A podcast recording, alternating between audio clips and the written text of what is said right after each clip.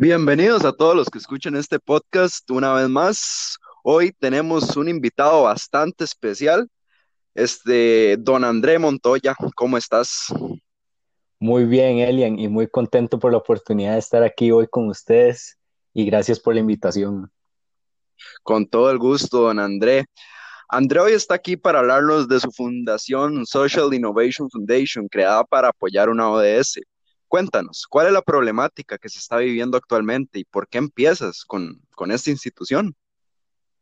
Bueno, actualmente el planeta está pasando por momentos muy complicados y tenemos un problema como lo es el desempleo, que lejos de mejorar, más bien empeora, y esto resulta muy grave.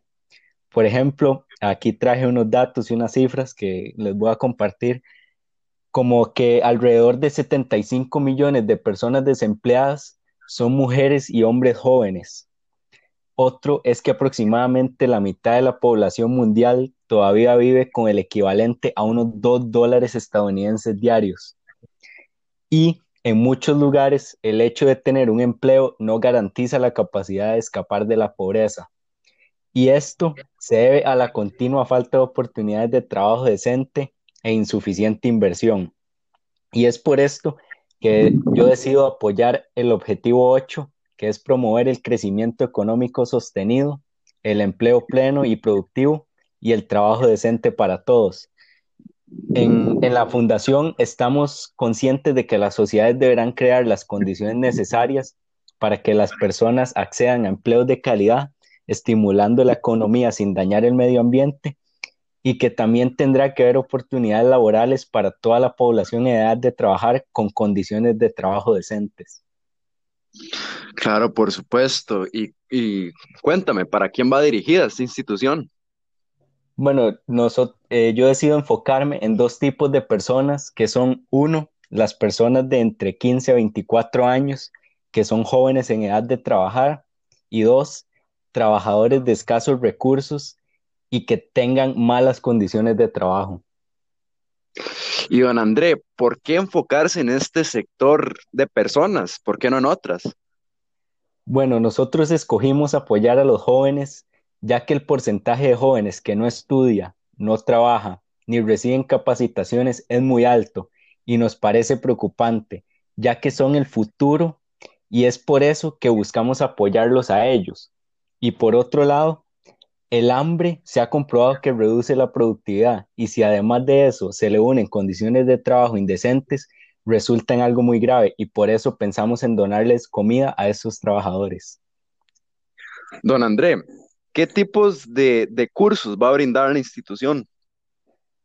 En la parte de educación, para empezar, contaríamos con cinco cursos para los jóvenes en horario diurno y nocturno y en una modalidad presencial para poder estar más cerca de los estudiantes. Claramente, por todo este tema del COVID, se seguirán todos los protocolos de seguridad y contaremos con cursos como Excel, inglés y otros más que, que se impartirán en la institución. Claro, claro. Y contame, ¿de dónde van a conseguir los, los ingresos y la comida para mantener las, las operaciones? En cuanto al financiamiento de la empresa, se planea recibir ingresos mediante donaciones que hagan otras empresas que deseen apoyar la causa y también de personas que deseen apoyar con donaciones tipo rojo por un techo, también por medio de actividades organizadas para recibir público y todo el dinero que se recaude en estos eventos va directo a cubrir los gastos que tenga la institución en la parte de capacitación para los jóvenes. ¿Qué planean lograr con todo esto al fin y al cabo? Bueno, nosotros tenemos una serie de objetivos que serían, uno, mejorar la empleabilidad de los jóvenes que egresan del programa. Dos, minimizar el tiempo de desempleo de los jóvenes una vez que concluyen la capacitación impartida por el programa. Tres, mejoramiento de las condiciones de los, empleos a los que los jóvenes acceden a través de la maximización de los salarios que perciban mensualmente.